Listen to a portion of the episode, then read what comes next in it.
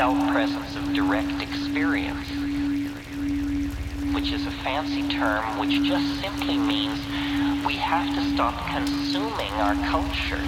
We have to create culture. Don't watch TV. Don't read magazines. Don't even listen to NPR. Create your own road show. The nexus of space and time where you are now is the most immediate sector of your universe.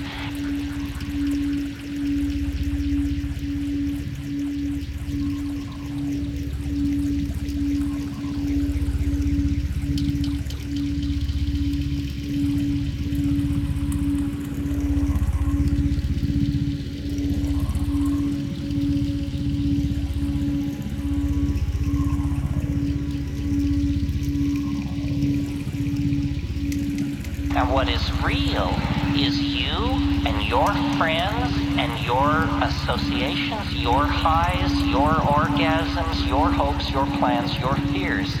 And we're told, no, we're unimportant, we're peripheral, get a degree, get a job, get a this, get a that, and then you're a player. You don't even want to play in that game.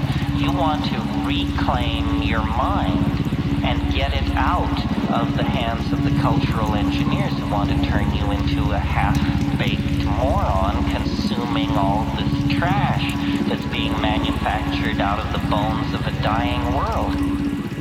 Reclaim your mind.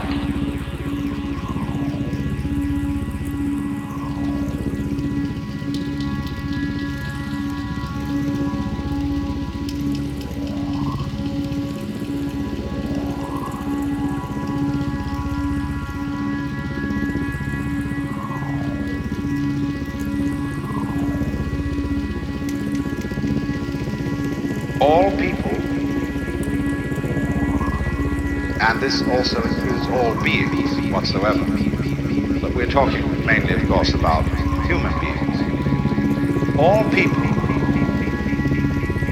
are manifestations, disguises of the total reality behind this cosmos.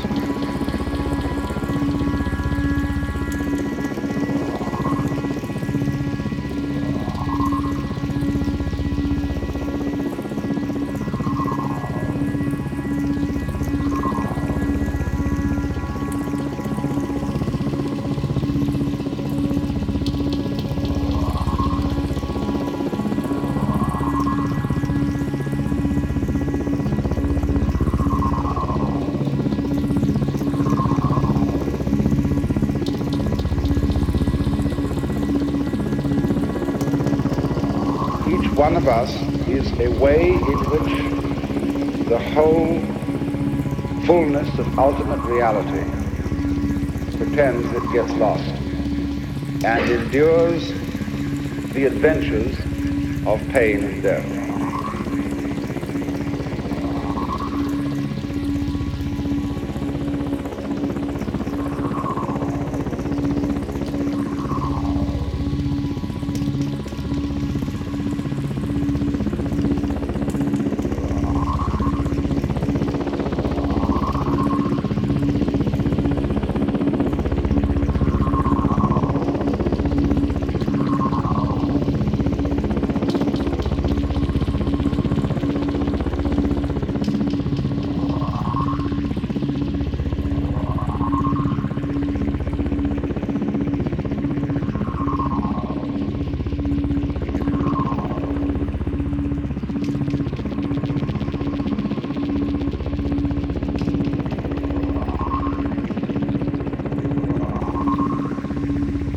There's an old feeling that the shape of the universe is the shape of man. I don't know if you've ever heard that said.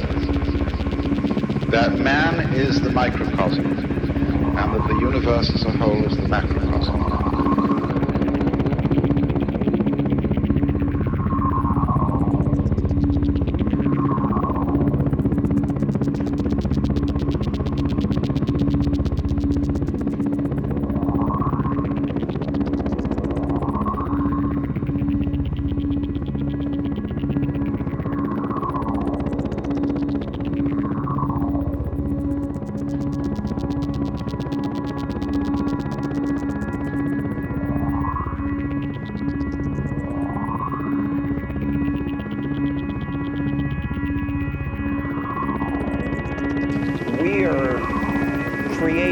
creatures.